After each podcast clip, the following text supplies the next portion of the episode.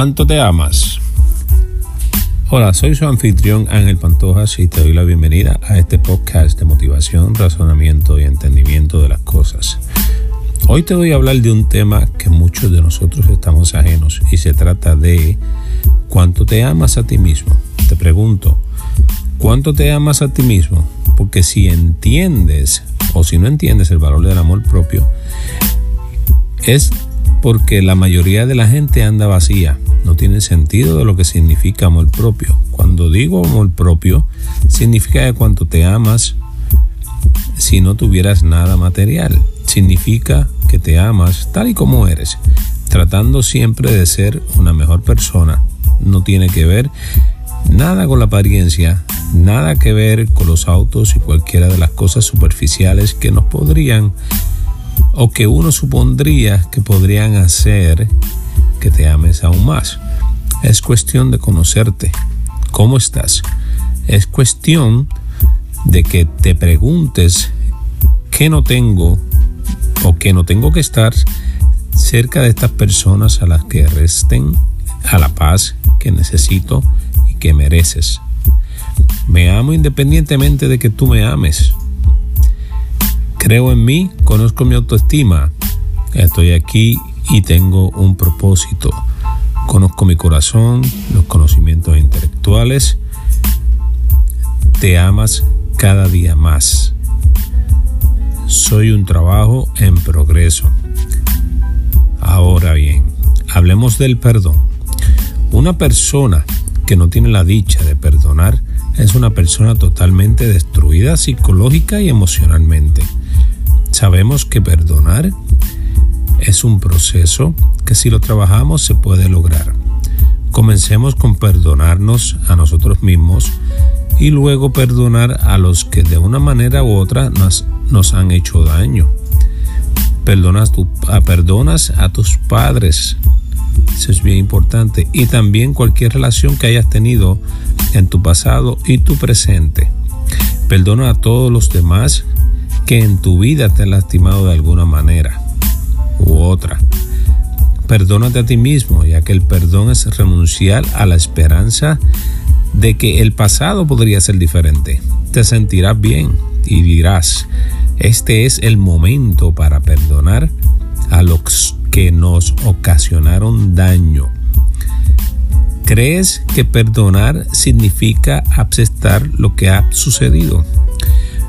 Bueno, es aceptar que te ha pasado a ti. No aceptar que estuvo bien que sucediera. Es aceptar que ha sucedido. Y ahora, lo que hago para perdonar es renunciar a todo. En realidad, estaba renunciando a la esperanza de que el pasado pudiera ser diferente. Y cuando lo conseguí, creo que me llevó al, siguiente nivel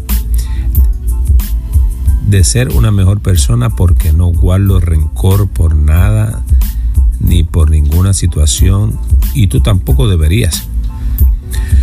Soltarte para que el pasado no te aprisione. Eso es si eres rehén, que yo entiendo que no. Digamos que la vida es un ciclo. Cualquier experiencia que no tengas o cualquier experiencia que tengas en este momento no ha venido para quedarse.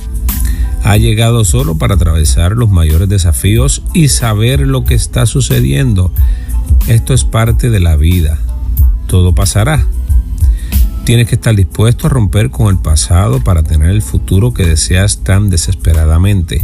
Tienes que tener el coraje de permitirte honrar el pasado como lo fue para perdonar a aquellos que necesitan ser perdonados, para perdonarte a ti mismo y reconocerlo todo.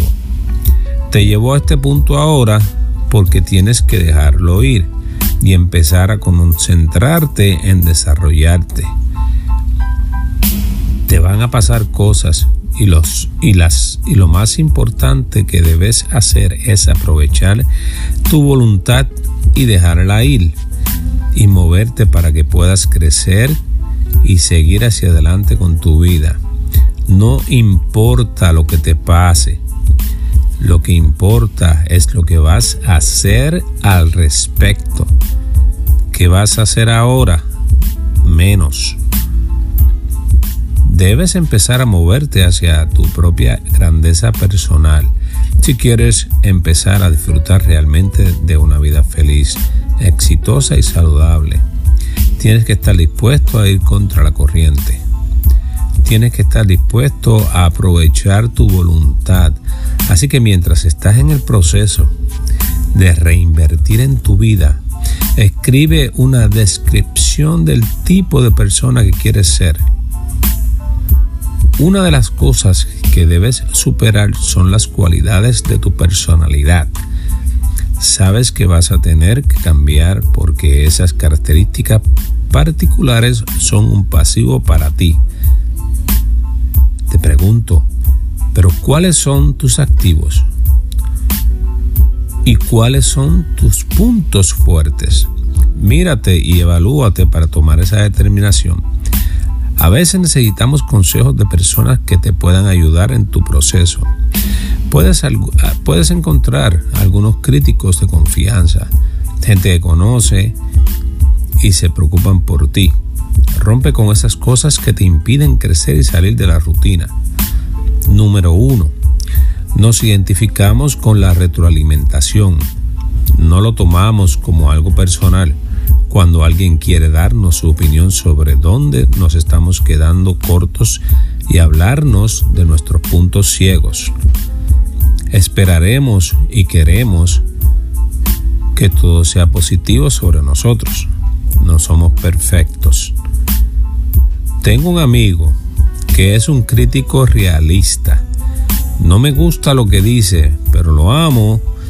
No me dice las cosas que quiero escuchar, pero me dice lo que necesito escuchar para que pueda crecer. Me duele y cuando me puso en el banquillo no podía soportarlo. Pero esa es la única forma en que puedo crecer y me alegro de que me ame lo suficiente como para arriesgar nuestra amistad para decirle lo que necesito, para decirme lo que necesito escuchar. No es lo que quiero escuchar, pero de esto se trata el perdón y amarse a ti mismo. Bueno, esto ha, sido, todo por hoy. Espero que les haya gustado y por favor compártelo con sus amistades y allegados. Se despide este su servidor Ángel Pantojas.